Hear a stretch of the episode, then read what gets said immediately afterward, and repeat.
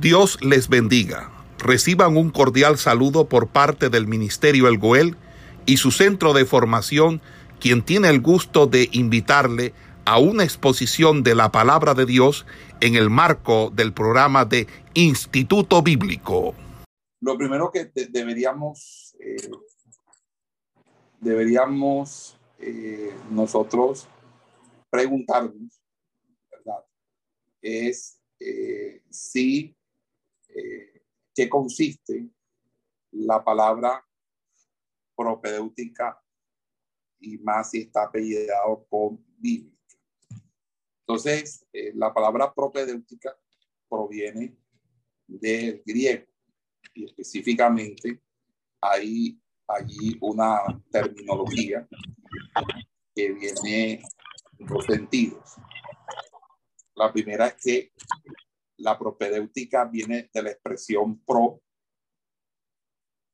que significa antes, antes, y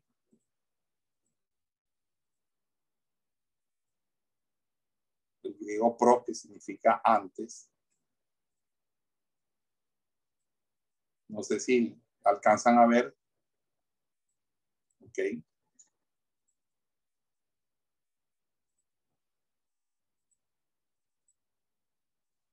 Ok. griego propio significa antes, y de la expresión paidéuticos, que significa enseñanza o referente a la enseñanza.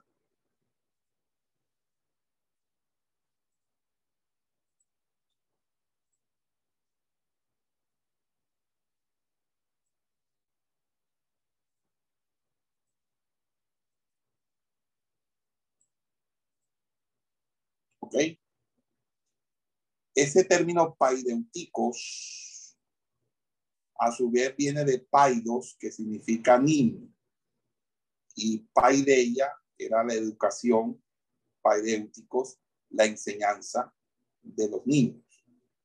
Cuando hablamos de propedéutica, digamos que es el conjunto de saberes necesarios para preparar el estudio de una materia o ciencia o disciplina. En pocas palabras, es lo que uno necesita saber cuando uno va a iniciar un estudio eh, de cualquier área o cualquier disciplina. Entonces, en ese sentido, cuando estamos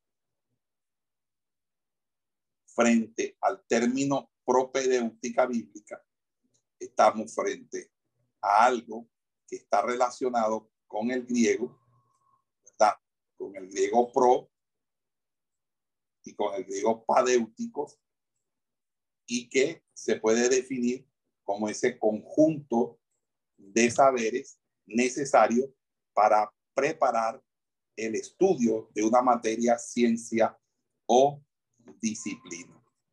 En ese sentido, digamos que es la etapa previa a la metodología, procedimientos y técnicas necesarias para investigar en un área. En pocas palabras, es lo que yo necesito para introducirme en el conocimiento de una materia o de una área o una disciplina del conocimiento. En este caso, estamos hablando de que vamos a hacer una propedéutica bíblica. Entonces, la propedéutica bíblica será todos los conocimientos que yo debería tener, yo debería tener, o por lo menos aspiraría a tener para poder introducirme en un conocimiento, ¿verdad?, de las Sagradas Escrituras o de la Biblia como tal. Ese es lo que indicaría el término propedéutica.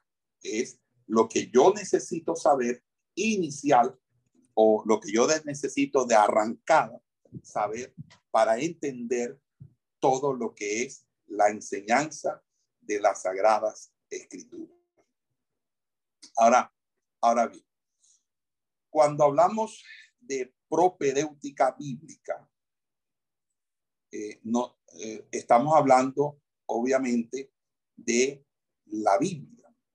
Estamos hablando de que vamos a hacer una propedéutica, un estudio de la Biblia y ese estudio de la Biblia es un estudio que eh, nos, nos permite a nosotros tener un conocimiento acerca de la escritura. Y la Biblia es un, es un, es un texto muy grande en el sentido eh, de que la Biblia tiene demasiado, demasiado conocimiento, demasiada información. La Biblia o sagradas escrituras.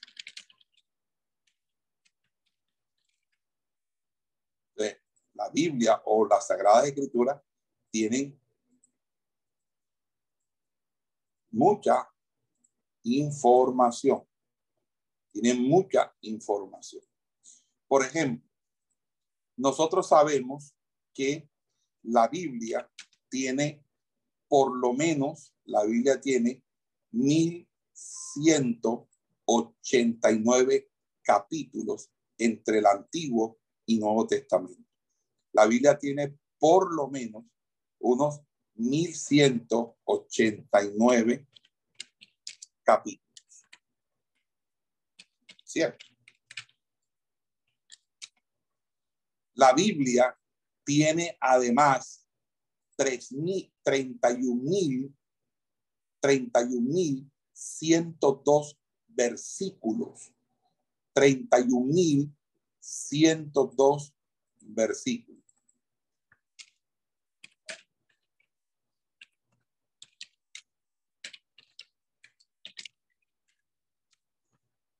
La Biblia tiene por lo menos unas 773.693 palabras.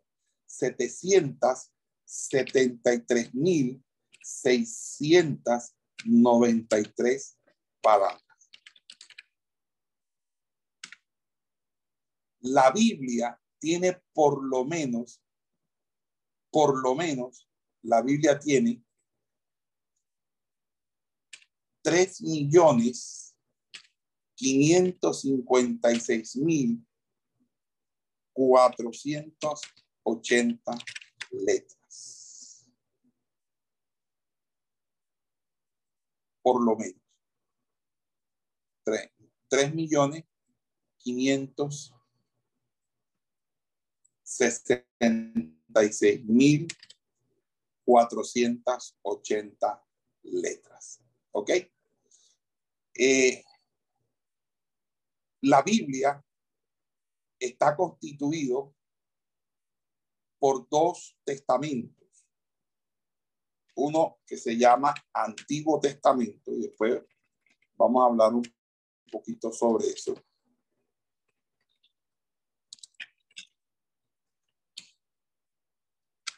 Y otro que es el Nuevo Testamento.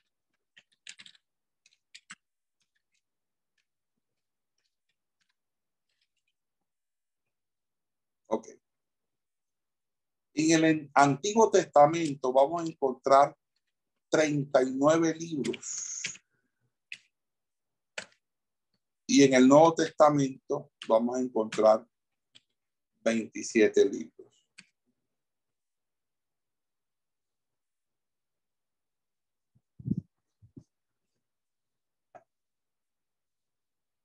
La palabra testamento viene o proviene del latín testamentum.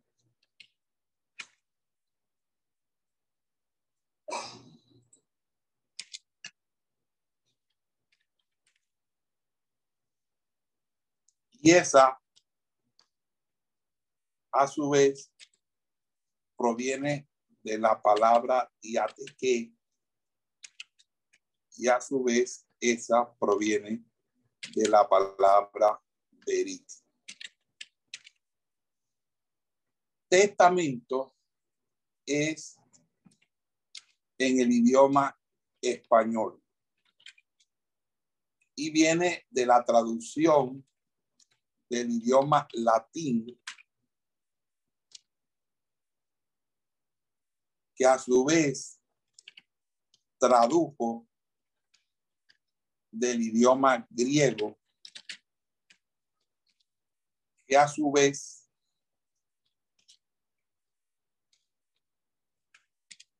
tomó esta palabra de la palabra berit, que es una palabra hebrea.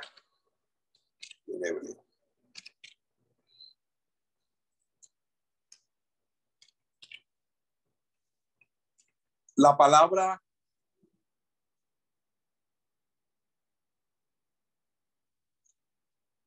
berit significa originalmente pacto.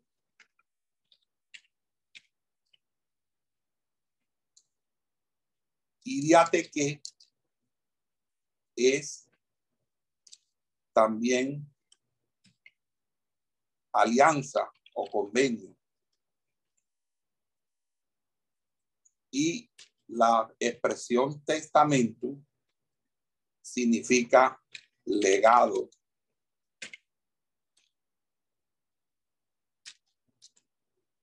Que es lo mismo que también sucede en el español, legado. Significa que realmente lo que es el Antiguo Testamento es un antiguo pacto y un nuevo pacto. Un antiguo pacto y un nuevo pacto. Es lo que realmente significa el Nuevo y Antiguo Testamento. El Antiguo y el Nuevo Testamento. Antiguo y Nuevo Pacto es lo que significa eso. La Biblia eh, fue escrita en un periodo de por lo menos 1600 años por 40 autores eh, antes de que se inventara el papel y los lápices. Por eso fue escrita sobre extensas tiras de papiros o pergaminos. Eh, la Biblia tiene el Salmo 119 como el, capítulo más extenso, tiene 176 versículos. Eh, también está el capítulo más corto, el Salmo 117, que tiene dos versículos apenas. También eh, tenemos el libro más largo, que es el libro de los Salmos, que tiene 150 salmos, 150 capítulos, y en los 150 capítulos hay por lo menos 43.743 palabras mientras que el libro más pequeño en la Biblia es eh, la tercera epístola de Juan, que solamente tiene un solo capítulo y tiene por lo menos unas 299 palabras. El versículo más largo de la Biblia es el capítulo 8, versículo 9 del libro de Esther, Esther 8, 9, que tiene 90 palabras, ese es el versículo más largo, y está el más corto, que está en Juan capítulo 11, verso 35, con dos palabras, Jesús lloró, y eh, eh, allí nos encontramos eh, básicamente con algunos datos interesantes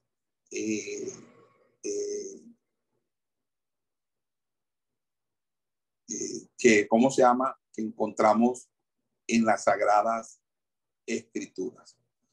Em, la, la Biblia, eh, eh, como les decía, cubre un periodo de 1600 años. Entonces, lo que vamos a hacer nosotros es estudiar las sagradas escrituras a través de eh, esta materia que se llama la materia de propedéutica bíblica.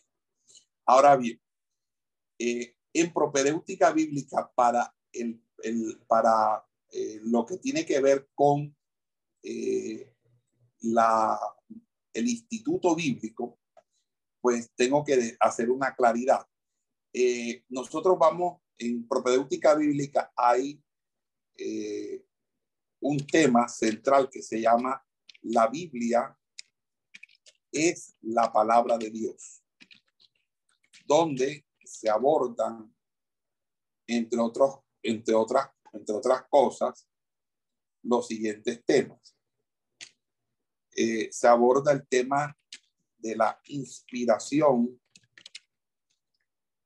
inspiración de las escrituras, se aborda el tema de la revelación de las escrituras.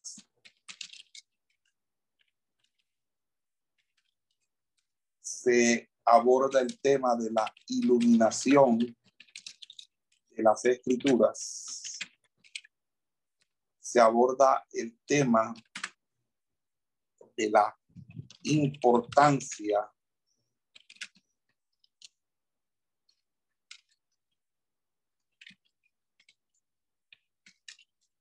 de las escrituras y obviamente también eh, se habla de la inerrancia infalibilidad de las escrituras, se habla del principio de la sola escritura.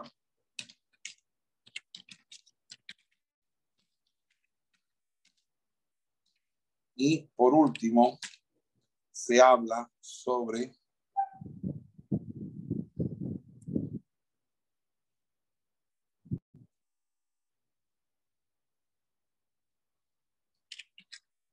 la revelación general sobre el principio de conocimiento externo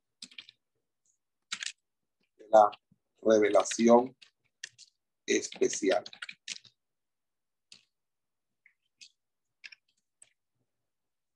Ok.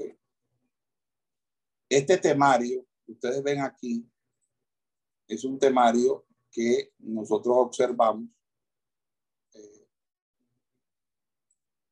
en esta materia. Ok.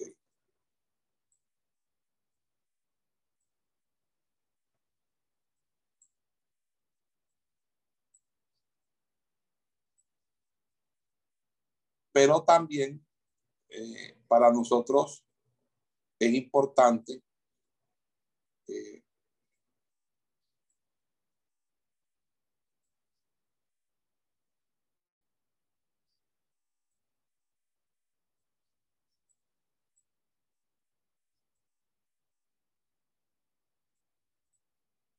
abordar otro tema que es el tema relacionado con la Biblia como, como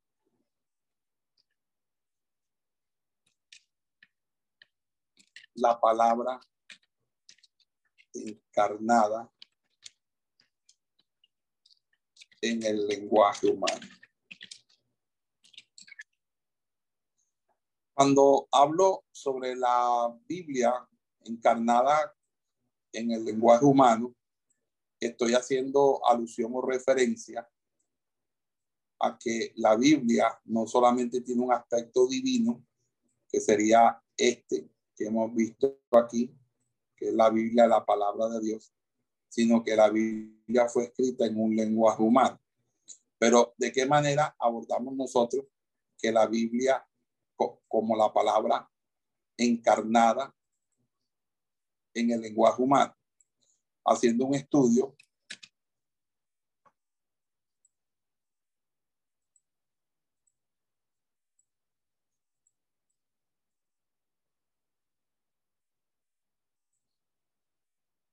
haciendo un estudio en el que nos vamos a dedicar a los géneros literarios de las escrituras. Es decir, vamos a hablar sobre el género narrativo en la Biblia, el género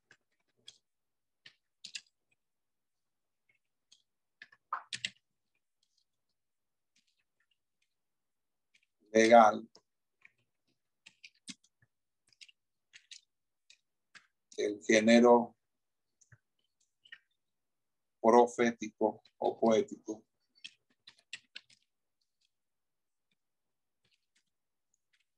El género profético.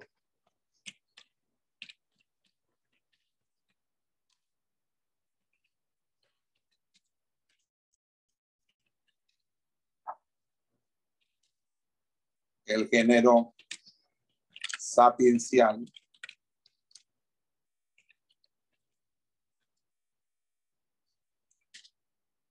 El género epistolar.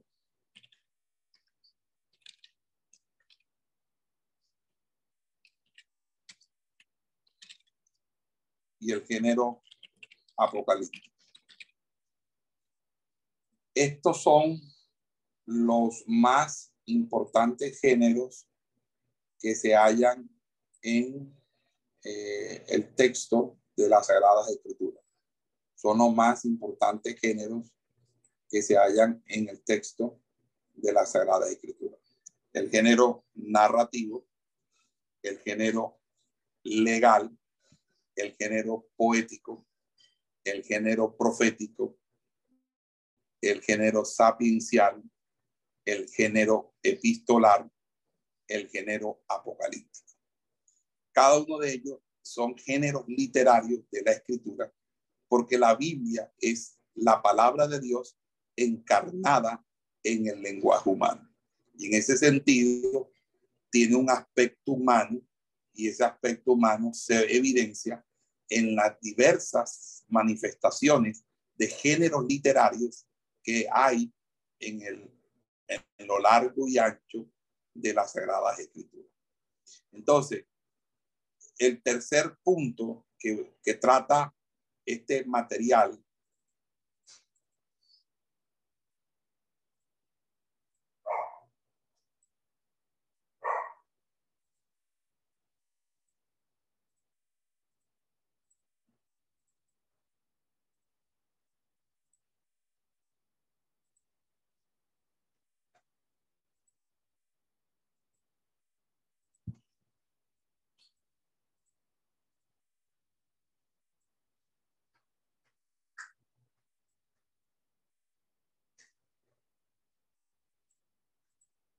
El tercer punto que trata este material es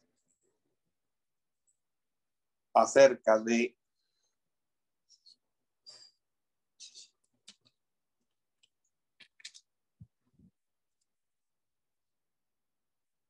la historia de la Biblia.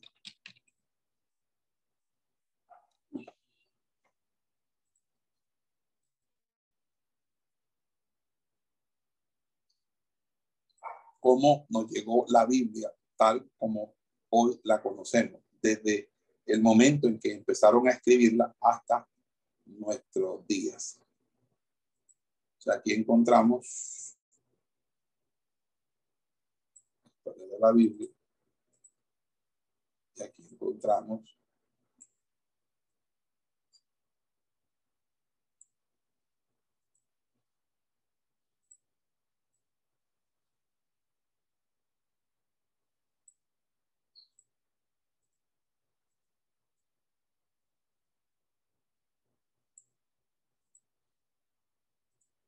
¿Ok? Listo.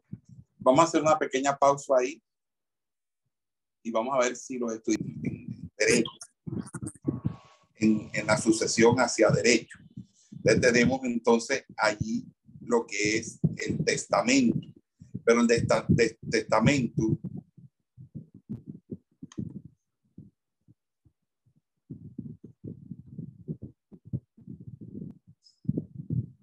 el testamento es latín, eh, legado, herencia, es una sucesión eh, que se entrega a través de un documento eh, donde un, alguien que muere le entrega algo, pero realmente la palabra correcta es diateque y la palabra correcta es verit. Verit es pacto. El pacto es alianza. Entonces estamos en la antigua alianza o antiguo pacto y el nuevo pacto. Los tres temas fundamentales de la propedéutica bíblica es la Biblia como la palabra de Dios o que la Biblia es la palabra de Dios. Lo segundo, que la Biblia es encarnada en el lenguaje humano. Y lo tercero es acerca de la historia de la Biblia. Nosotros vamos a tocar estos temas que están consignados en esas flechas eh, el primer tema y el último tema serán tocados eh, en la brevedad posible, pero el tema que más vamos a estar haciéndolo énfasis es el segundo tema, que es relacionado con la Biblia encarnada en el lenguaje humano. ¿Por qué es importante que le hagamos énfasis a ello? porque esa es la columna vertebral de todo este estudio que usted va a realizar en el Instituto Bíblico en estos dos años. Entonces ahí vamos a ver, porque todos los libros de la Biblia tienen un género o varios géneros a su interior. Hay textos de la Biblia que tienen género poético, pero también género apocalíptico. Otros tienen género literario, sapiencial, tienen género literario, eh, poético, profético. Entonces, eh, todo eso lo vamos a explicar con la ayuda de Dios, con el favor de Dios, con la bendición, la bendición de Dios. Amén. Entonces, sí, ahora sí pueden hacer las preguntas que quieran hacer. Vamos, vamos a iniciar hablando de qué es la inspiración. Cuando hablamos de inspiración, usamos esta palabra, esta palabrilla. La palabra inspiración eh, la encontramos en el Nuevo Testamento, en segunda de Timoteo 3:16. La palabra inspiración, y la encontramos también en Pedro, eh, significa soplado o respirado por Dios. Soplado o respirado por Dios. Significa que cuando la Biblia dice es inspirada por el Espíritu Santo, significa que fue insuflado.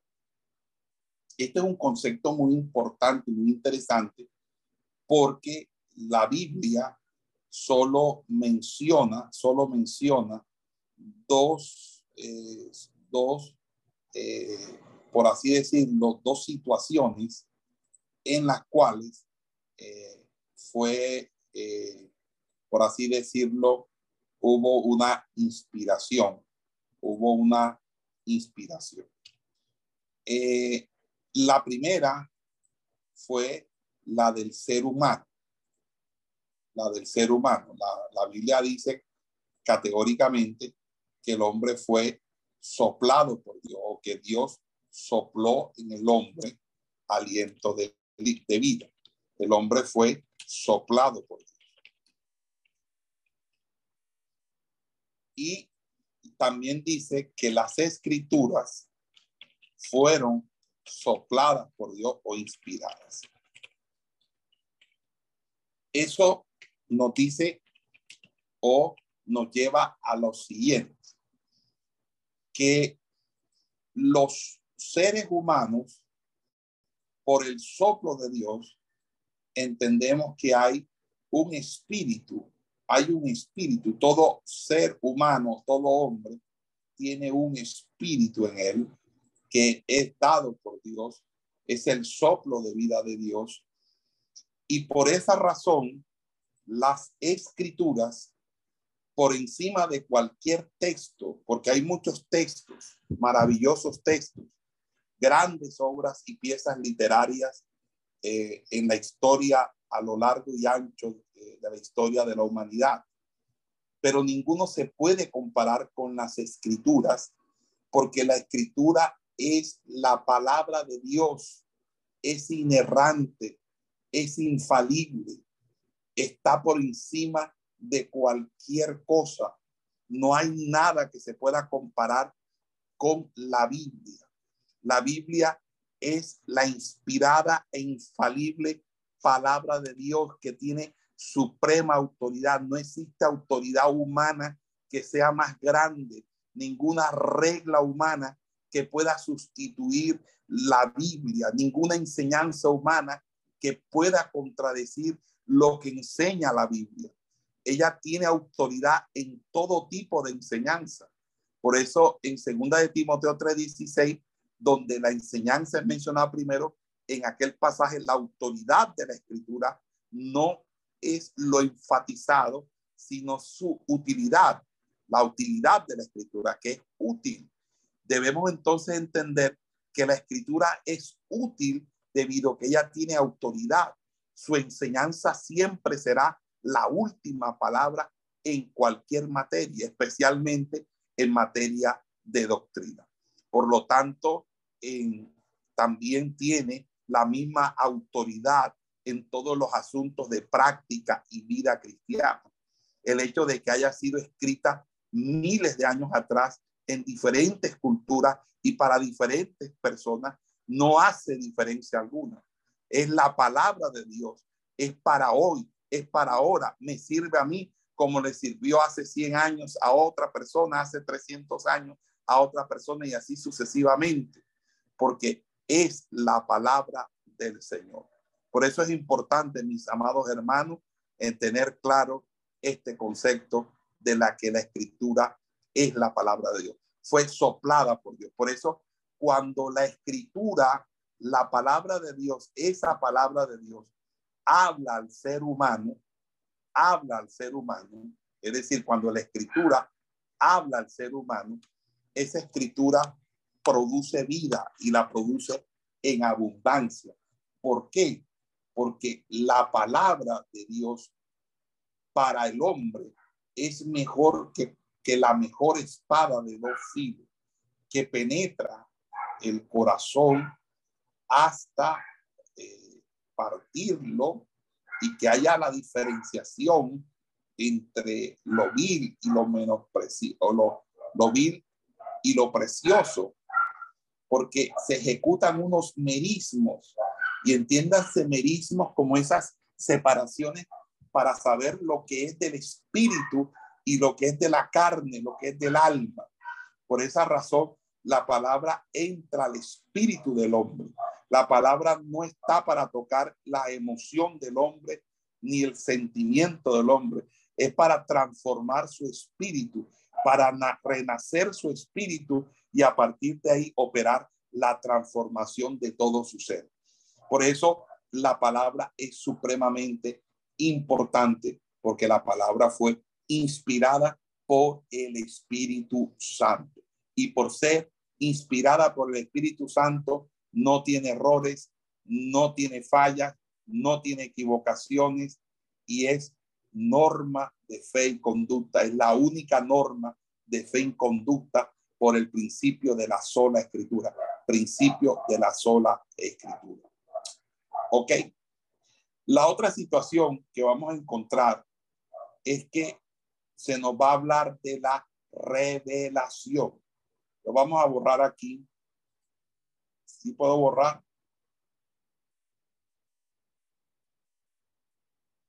¿Puedo borrar? Ok. Amén. Amén. Eh, señor, adelante. Darly, dame unos, unos minutos Vamos a suspender unos minutos, ya regreso. Bueno, entonces cuando estamos frente a la inspiración de las escrituras, nos estamos refiriendo básicamente a, a, esa, a ese soplo eh, que el Espíritu Santo dio para que los hombres, los profetas y hombres de Dios escribieran las escrituras, ¿verdad? Para que no hubiese en ellas ningún error, ningún defecto, ninguna tacha, ninguna mácula. En ese orden de ideas, hablamos de la inspiración de las sagradas escrituras. Ahora bien, cuando hablamos de revelación de las escrituras, ya nos referimos es a que toda la Biblia es inspirada por el Espíritu Santo. Toda la Biblia es inspirada por el Espíritu Santo. Pero hay parte de la Biblia donde el autor tuvo que recibir una revelación. Significa tuvo que tener un conocimiento que se le fue transmitido o dado que él no poseía, que él no tenía.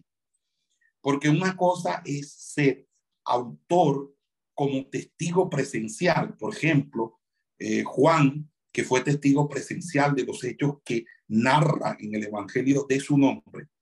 Y otra cosa es eh, el libro de Génesis, que alguien escriba lo que pasó en el principio cuando creó Dios los cielos y la tierra. Él no fue testigo, eso fue revelado. Entonces, hay partes en la Biblia donde los humanos o los que participaron en la elaboración de las escrituras tuvieron que haber recibido revelación, revelación en ese sentido eh, se puede utilizar el término revelación. Entonces uno puede decir que toda la Biblia es inspirada, mas no todo fue revelado, porque hubo acontecimientos que, que fueron escritos eh, porque las personas lo vivieron y conforme a lo que lo vivieron, lo registraron a sí mismos. ¿Ok? Cuando hablamos de iluminación de las escrituras, ya no nos referimos ni a inspiración ni a revelación. Nos referimos a otra situación en particular. Y es que la Biblia cerró su canon. Es decir, que ya cuando se terminó el Apocalipsis o se terminó el último libro de la Biblia, ya no hubo más textos para el canon de las escrituras. En pocas palabras, no se cerró el canon, no, no va a haber más libros que se añadan a las escrituras. Por lo tanto, ningún ser humano ahora puede decir que va a escribir un libro para que sea tenido en cuenta en, en como parte de la Biblia. Nadie puede escribir el Salmo 151, el Salmo 152, ni nada de esas cosas tampoco pueden escribir un libro que vaya más allá de los textos que ya están insertos en el Antiguo y Nuevo Testamento. Por eso el catolicismo romano se equivoca cuando en el catolicismo romano hay unos libros que no hacen parte del canon de las escrituras, que son los llamados libros apócrifos o los libros espurios. Esos libros deuterocanónicos, apócrifos y espurios Espurio significa porque son ilegítimos, apócrifos porque realmente no tienen la legitimidad y la validez, son ocultos. Y deuterocanónico, porque deutero significa segundo. Entonces ellos hablan de un segundo canon, que es un canon más largo, para decir que nosotros somos del primer canon y ellos son del segundo canon como que ellos tienen más completa la Biblia porque tienen un canon más alargado. Pero lo que sí es cierto, que textos como Judí, Tobía, Primera, Segunda de Macabeo, Sabiduría, Eclesiástico, Bel y el Dragón, y algunas añadiduras a los textos de Jeremías, a los textos de Daniel, eh, etcétera, etcétera, como los, eh, los evangelios de Tomás, el evangelio de Judas, el evangelio de Pedro, el Apocalipsis de Pedro y cartas eh, epistolares también que no son del acuso del Nuevo Testamento, hacen parte de estos libros que son libros que no son tenidos en cuenta ni han sido nunca tenidos en cuenta como parte del texto del Antiguo o Nuevo Testamento. Entonces, lo que se suscita es que ya nadie es inspirado y a nadie se le da una revelación para escribir Biblia, porque la Biblia ya está escrita. Entonces ya nadie puede decir que a mí se me vino una revelación para escribir primera de David o primera de Laura o primera de Abilio, ¿verdad? O alguno va a decir, no, yo voy a escribir eh, la, la, primera epístola de Gilberto o la de Gonzalo o la de José Isaí o de Laura Patricia o de Martín Avelino. No, todos nosotros tenemos que tener claro que ya la Biblia está escrita. Entonces, la iluminación consiste en cómo yo puedo entender la Biblia. La iluminación la trae el Espíritu Santo para que tú puedas entender la Biblia. La Biblia se entiende cuando el Espíritu Santo te da esa, eh, esa facilidad. El Espíritu Santo utiliza personas llamadas maestros, llamadas ministros, llamadas pastores, llamados evangelistas, que te comunican la verdad de Dios y te exponen y te explican la palabra de Dios. Pero también tú recibes la enseñanza de la palabra de Dios cuando tú lees propio, tú mismo lees la Biblia y empiezas a escudriñar las escrituras.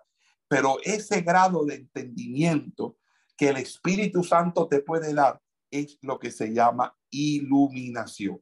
Entonces, la iluminación es para aprender la Biblia, para vivir la Biblia, para recibir de la Biblia ese conocimiento y esa sabiduría. Ahora, cuando hablamos de conocimiento en la Biblia, el conocimiento en la Biblia no es una mera teoría.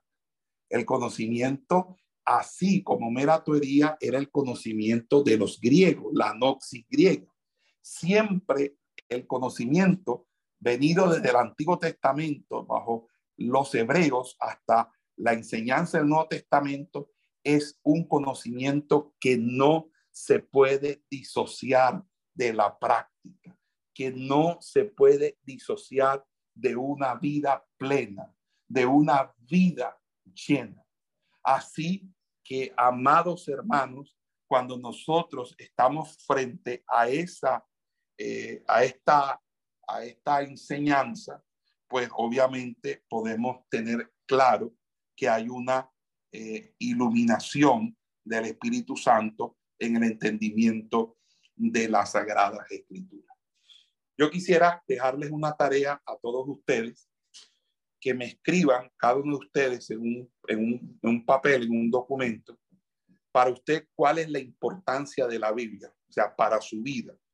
¿Qué importancia tiene la Biblia para usted?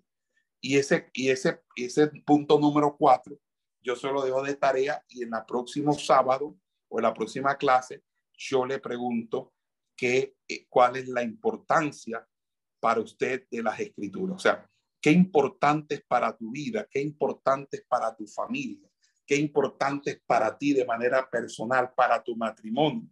¿Cuál es la importancia de la Biblia en tu vida? Eso es importante. Ahora, cuando entendemos que la Biblia es inspirada, revelada por Dios, inspirada, entendemos que en ella hay inerrancia. Inerrancia significa que no tiene errores. Infalibilidad es que no se equivoca. La Biblia no, no, es, no se equivoca porque la Biblia es la palabra de Dios y Dios no se equivoca, Dios no se puede equivocar. Y cuando las personas han querido mofarse de la Biblia, han querido eh, decir que la Biblia se ha equivocado en esto, pues luego se ha podido refutar entendiendo. Por ejemplo, muchos años duraron los católicos diciendo que la tierra era plana. La Biblia nunca habló de que la tierra era plana, menos que fuera sostenida por elefante, ni menos por el dios Atlas. La Biblia hablaba del círculo de la tierra. La Biblia hablaba de la redondez de la tierra. Entonces yo creo, mis amados hermanos, que cuando de pronto alguien eh, habla, ahora la Biblia no es un libro científico, no es un libro que fue hecho para hablarnos de la ciencia o de los descubrimientos que el hombre puede hacer de la creación de Dios. La Biblia lo que trae consigo es una historia que nos permite ver a nosotros el mecanismo o la manera que Dios ha traído la salvación a la humanidad. La Biblia es, es la manera como se registra la historia de la salvación de la humanidad. Por esa razón, la Biblia no le interesan los debates científicos, no le interesan los debates filosóficos. La Biblia lo que le interesa es la salvación de las personas y la transformación de las vidas. Otra cosa importante que, te, le puedo decir es que la Biblia es además, eh, hay un principio que es el principio de la sola escritura, que es un principio que va a servir para la hermenéutica, es un principio que va a servir como para decir que la única norma de fe y conducta de los cristianos es la Biblia. La Biblia está por encima de cualquier profeta, de cualquier apóstol, de cualquier persona que se quiera colocar con una superioridad que no tiene frente a la palabra de Dios. Nosotros estamos para dispensar, servir la palabra de Dios tal como ella está escrita, tal como ella se puede enseñar. Por esa razón, nosotros tenemos claro cuál es el principio de la sola escritura. Una sola fe, una sola escritura. Principio de la sola escritura. Me van a investigar qué significa el principio de la sola escritura. Esa es la segunda tarea que les voy a dar, principio de la sola escritura. Vamos a hacer una pequeña pausa y entonces me comentan los hermanos cualquier pregunta que tenga.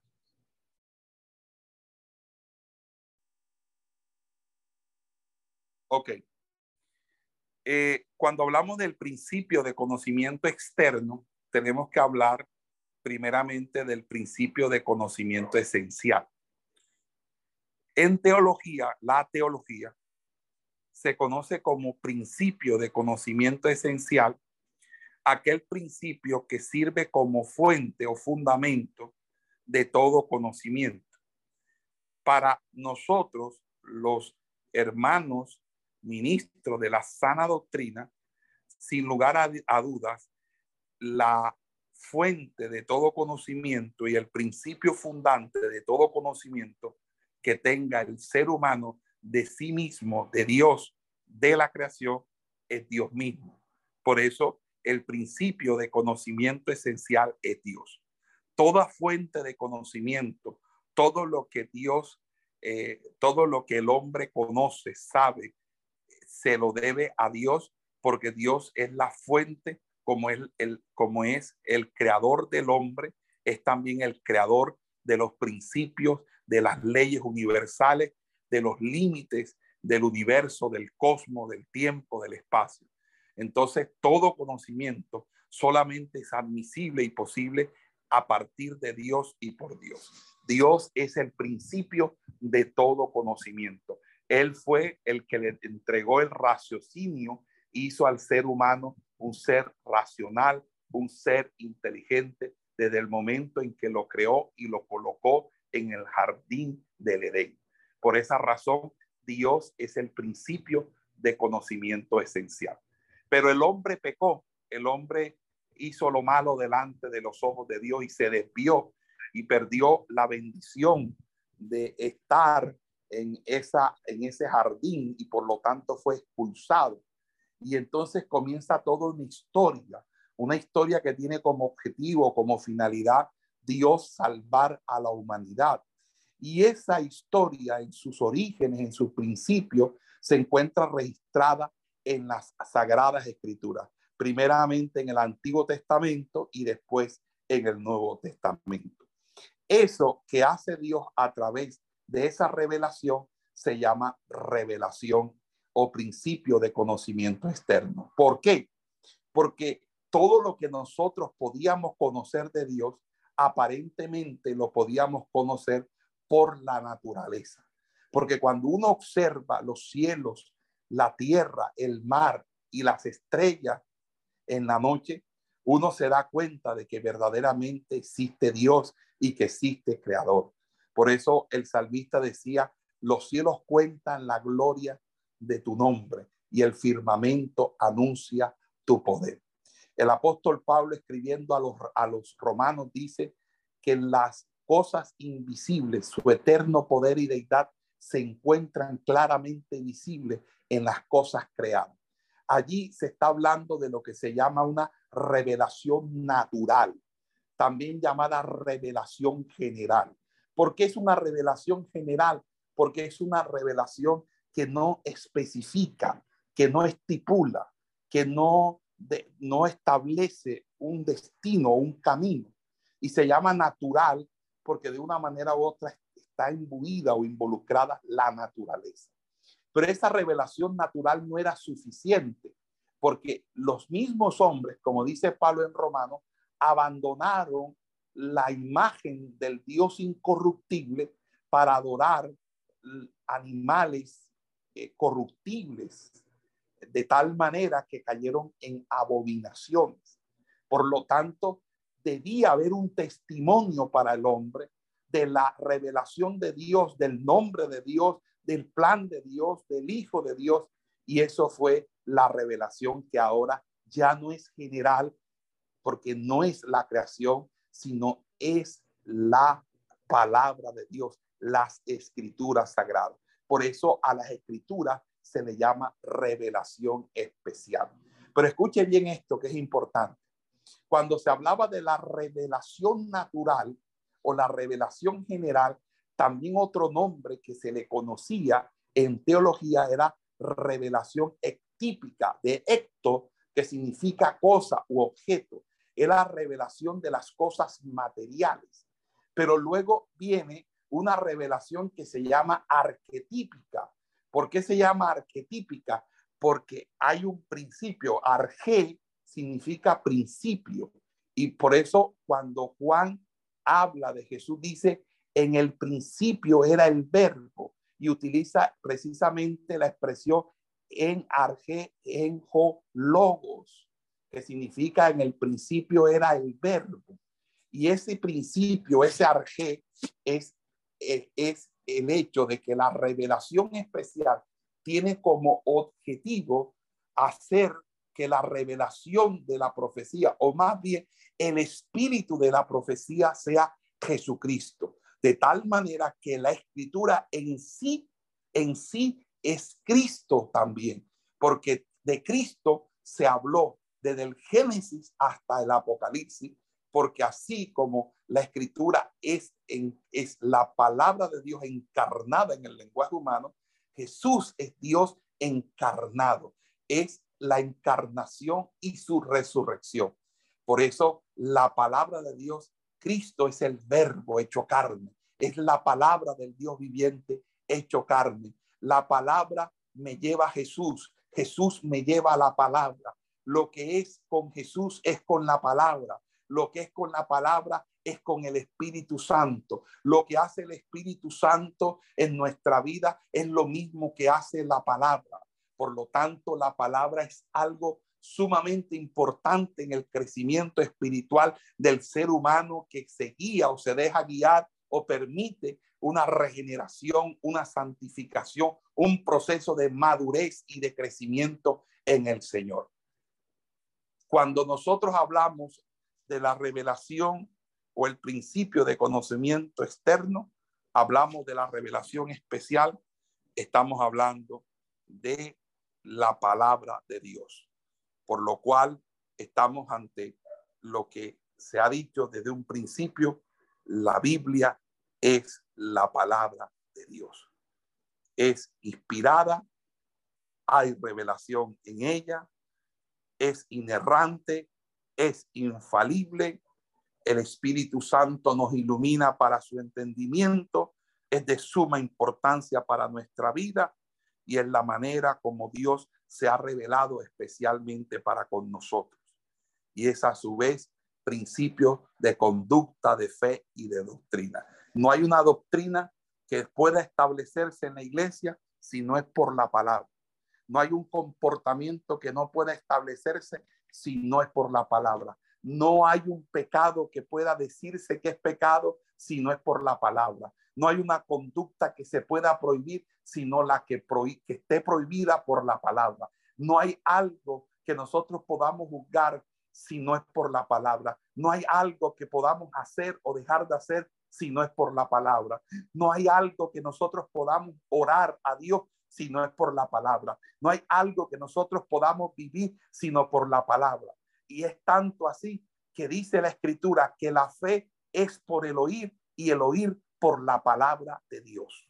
Amén a su nombre. Damos gloria al que vive por los siglos de los siglos. Alabado sea el nombre de nuestro Dios. Bendecimos el nombre de Cristo, reverenciamos su palabra, entendemos que esta palabra es nuestra norma de fe y conducta y le agradecemos a nuestro Dios tres veces santo por la palabra que nos ha entregado para dirigir nuestra vida, para dirigir el culto y dirigir la grey. Amén a su nombre. ¿Cuántos alaban el nombre del Señor en esta tarde? Amén, aleluya. Gloria a Dios, aleluya. Alabado sea el Señor. Amén. Amén.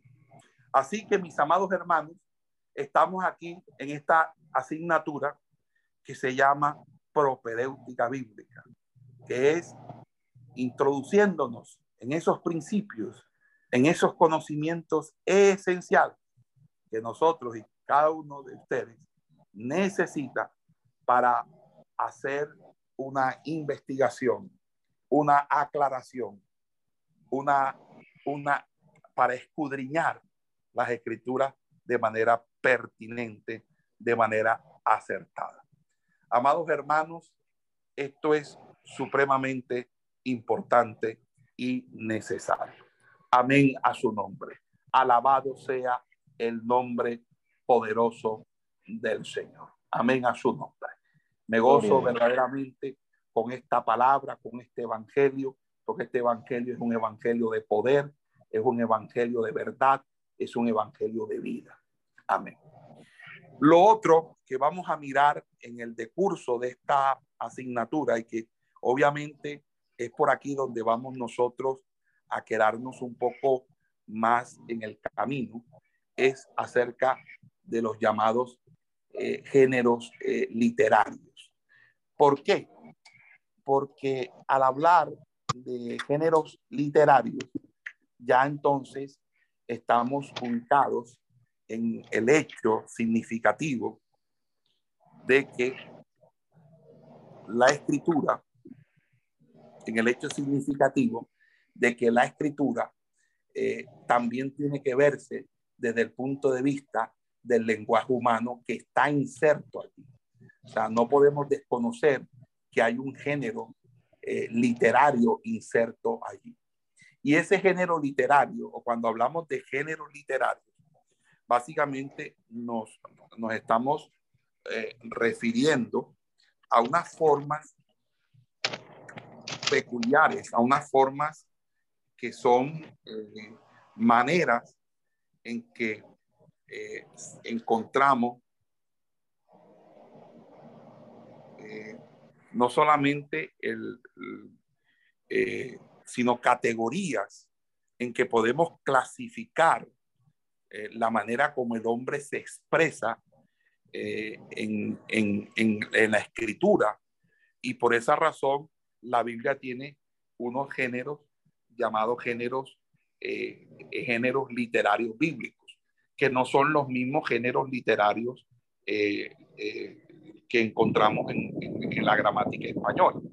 Cuando uno va a la gramática española, uno encuentra el género literario llamado narrativo, que relata una historia en la que aparecen ciertos personajes en un tiempo, en un espacio determinado y donde hay una, una trama, un argumento que se da. Ahí en ese género narrativo, en el, en el, en el español, vamos a encontrar varios subgéneros. Por ejemplo, la novela. La novela es un, un es un, un, subgénero del género narrativo. El cuento, eh, la fábula, la leyenda, la epopeya, el poema épico, hacen parte de lo narrativo, del género narrativo. También existe en el español, en el español, no estoy hablando de la Biblia, el, el género lírico. El género lírico es el que transmite sentimientos, emociones a través de las voces. Es el caso de la oda, del, soneto, del madrigal, de la elegía, de, de, esos, de esos géneros, ok, que son más estilo poéticos o de la poesía. El dramático, que es eh, donde se representa o actúan situaciones o conflictos mediante el diálogo que se hace frente al público. Es, por ejemplo, la comedia, el drama, eh, la tragedia, el sainete, el entremés, o sea, unos géneros que se dan en una puesta en escena donde hay unos actores y hay unos, y hay unos libretos y hay unos diálogos que tienen los actores. Y hay un género que es el género didáctico, donde se presenta un tema y se expresa una opinión para divulgarlo, como es el caso del ensayo, como es el, el caso del discurso, de los artículos, de la biografía, cosas así en, en general.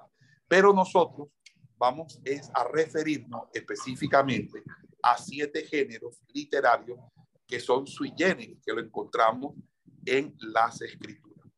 Esos géneros literarios, esos géneros literarios son el género narrativo, que habíamos ya a, a, a, avisorado antes en, en, la, en, la, pantalla, el género, el género narrativo, el género eh, legal.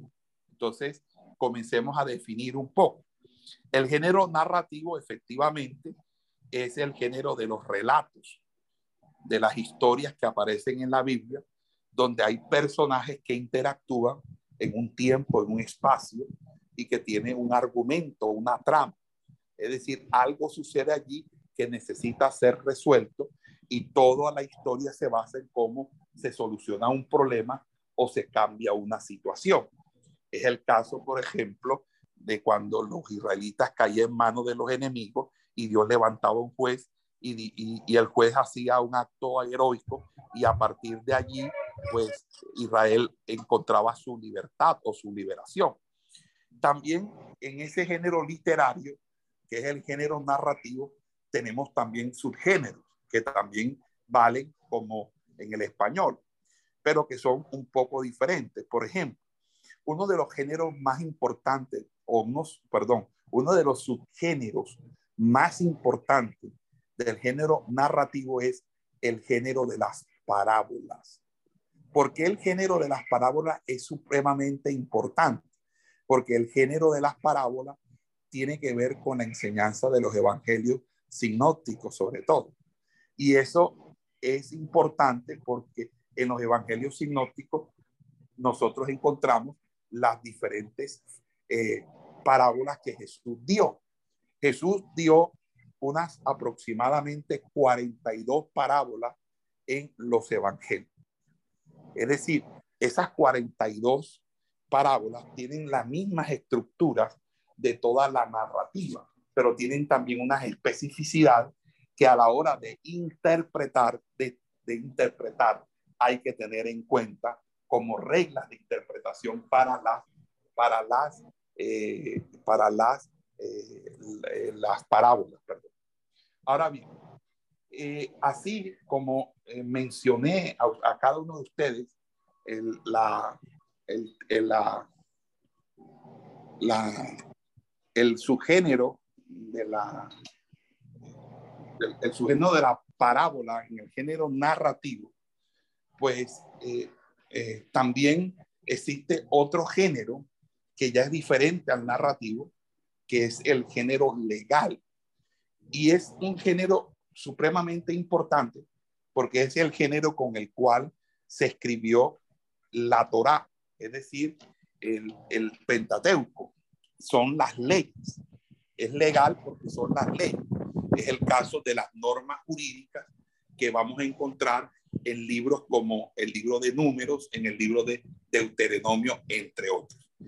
Esas, eh, esas, ¿cómo se llama? Eh, esas, eh, ese género legal tiene unas características que son propias de la manera como se estructura gramaticalmente y se organiza las leyes en leyes apodícticas, en leyes casuísticas, en las diferentes leyes que hay, como leyes de santidad, leyes civiles o leyes de daños o penales. Entonces, todo esto es, hace parte del régimen, del régimen legal que vamos a estar analizando en clases posteriores. Otro género que también vamos nosotros a exponer, además del género narrativo, del género legal y del es el género poético. Porque la Biblia tiene una vasta estructura poética que está inserta transversalmente, no solamente en la, en la lírica de los libros llamados poéticos como Salmos, Proverbios o Cantar de los Cantares, sino que hay poesía en muchos otros textos del Antiguo Testamento, como en, en ciertos pasajes del libro mm, en los, de los libros proféticos. recordemos, recordemos, por ejemplo, la oración de Abacud, ¿verdad? Recordemos, por ejemplo, la oración de despedida de David, ¿verdad? O, el sal, o eh, algunos otros textos, el libro de lamentaciones, por ejemplo. Entonces, el género poético, donde vamos a encontrar eh, una de las figuras más importantes de la estructura poética es el paralelismo, las formas paralelísticas que van a ser de suma importancia para el género poético. El otro, eh, además del poético, que es también muy importante y que va de la mano del poético, es el sapiencial, porque el sapiencial es el, es, es, es el género donde se encuentra la sabiduría. Sapere, sapere, sapiencial viene de sapere, y sapere significa saber, es de la sabiduría.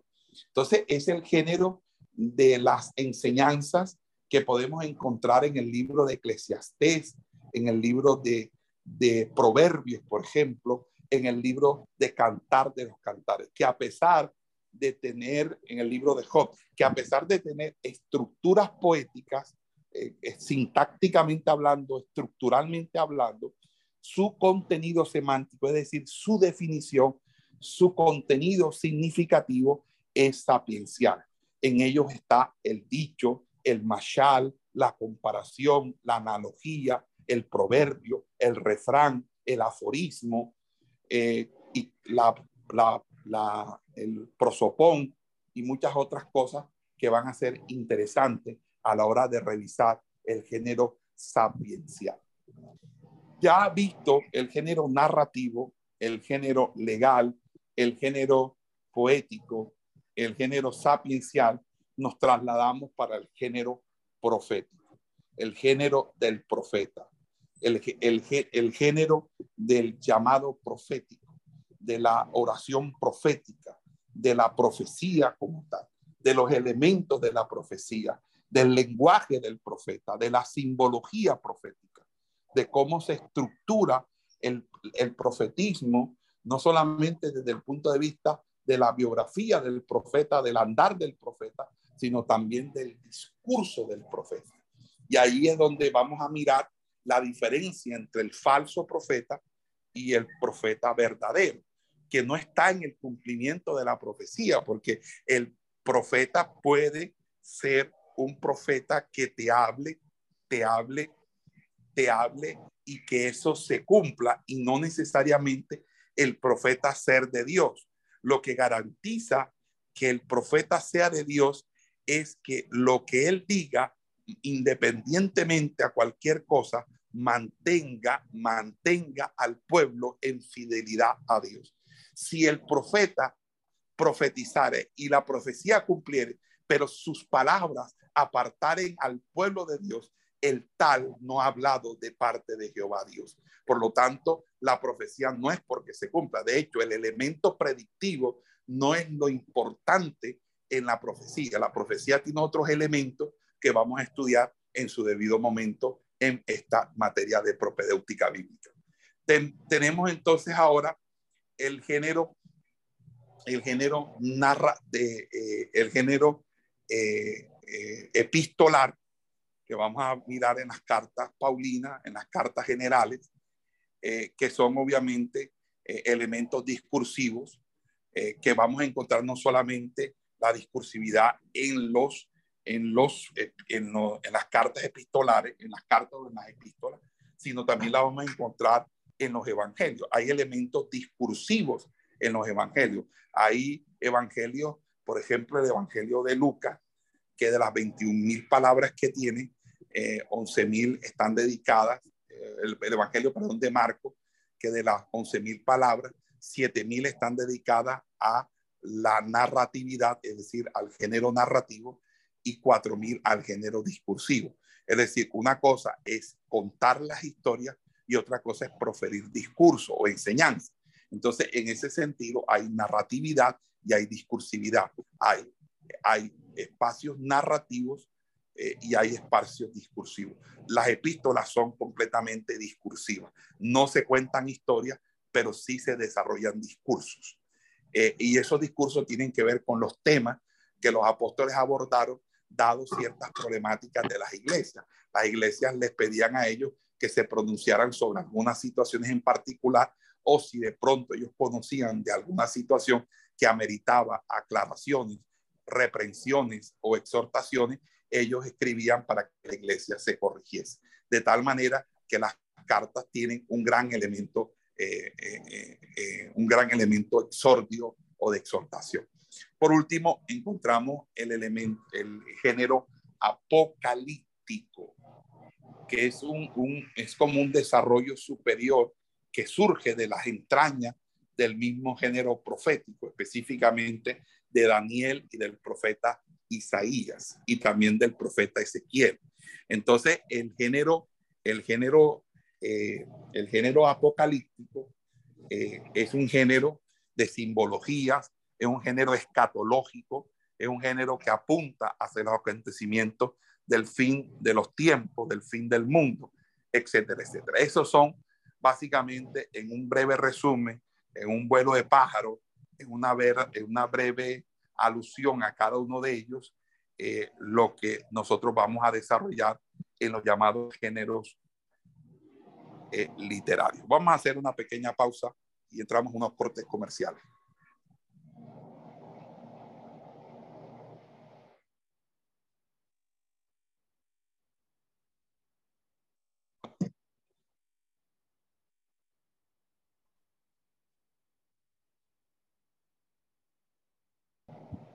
Hola.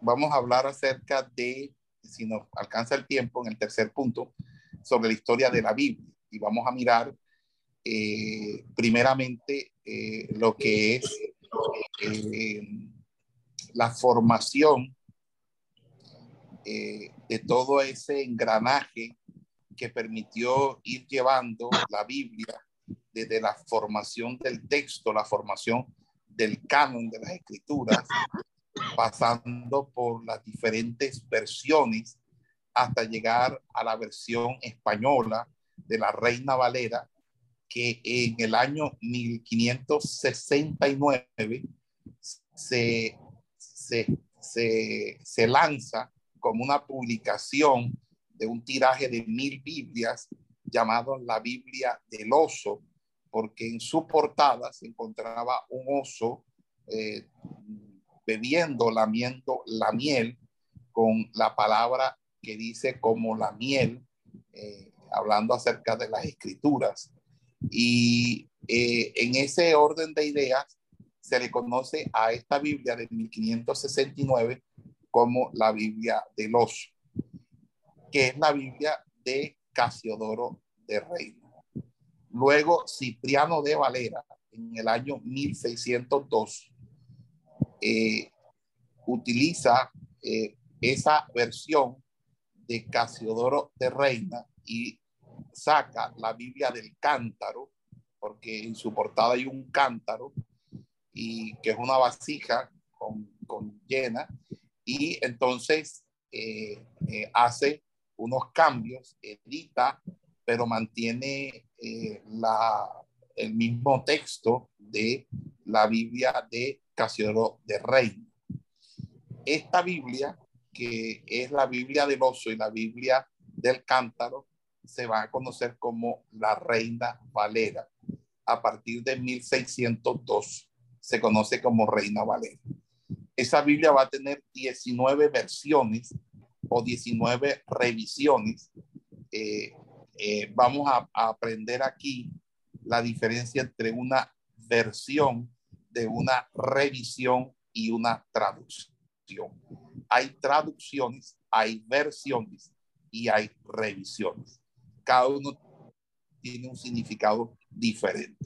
Hay revisiones, hay, hay eh, traducciones y hay versiones, versiones y revisiones. Entonces vamos a mirar cómo Casiodores Reina, Cipriano de Valera, eh, fueron también el producto de otros proyectos que quizás no tuvieron eh, la oportunidad o no pudieron completar como estos sí lo hicieron, de hacer toda la Biblia completa. Claro que esto fue a costa de ser perseguido implacablemente por la Inquisición romana.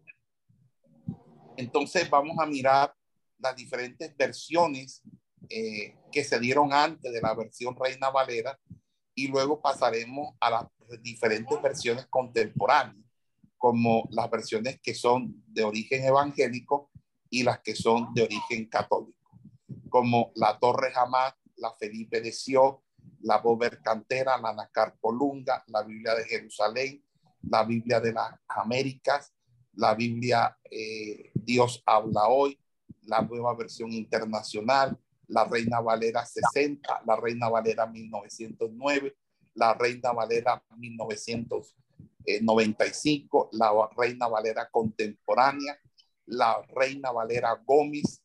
Eh, también miraremos eh, todo lo relacionado con eh, algunas, algunos, una que es la Reina, que perdón, la King James Version, que es la Biblia de inglés, la Biblia del Rey Jacobo, que es la Biblia en inglés. Esas serían pues la, más o menos lo que estaríamos nosotros revisando en toda esta materia. Básicamente esos tres grandes temas con un epicentro donde estaríamos concentrados, enfocados, que es el de precisamente la, eh, la, los géneros literarios. Bueno, hay alguien que me diga cuáles son los tres puntos a tratar o los tres puntos que vamos a desarrollar en esta materia durante el semestre, que se acuerde de esos tres puntos, que los vuelva a repetir, que lo diga.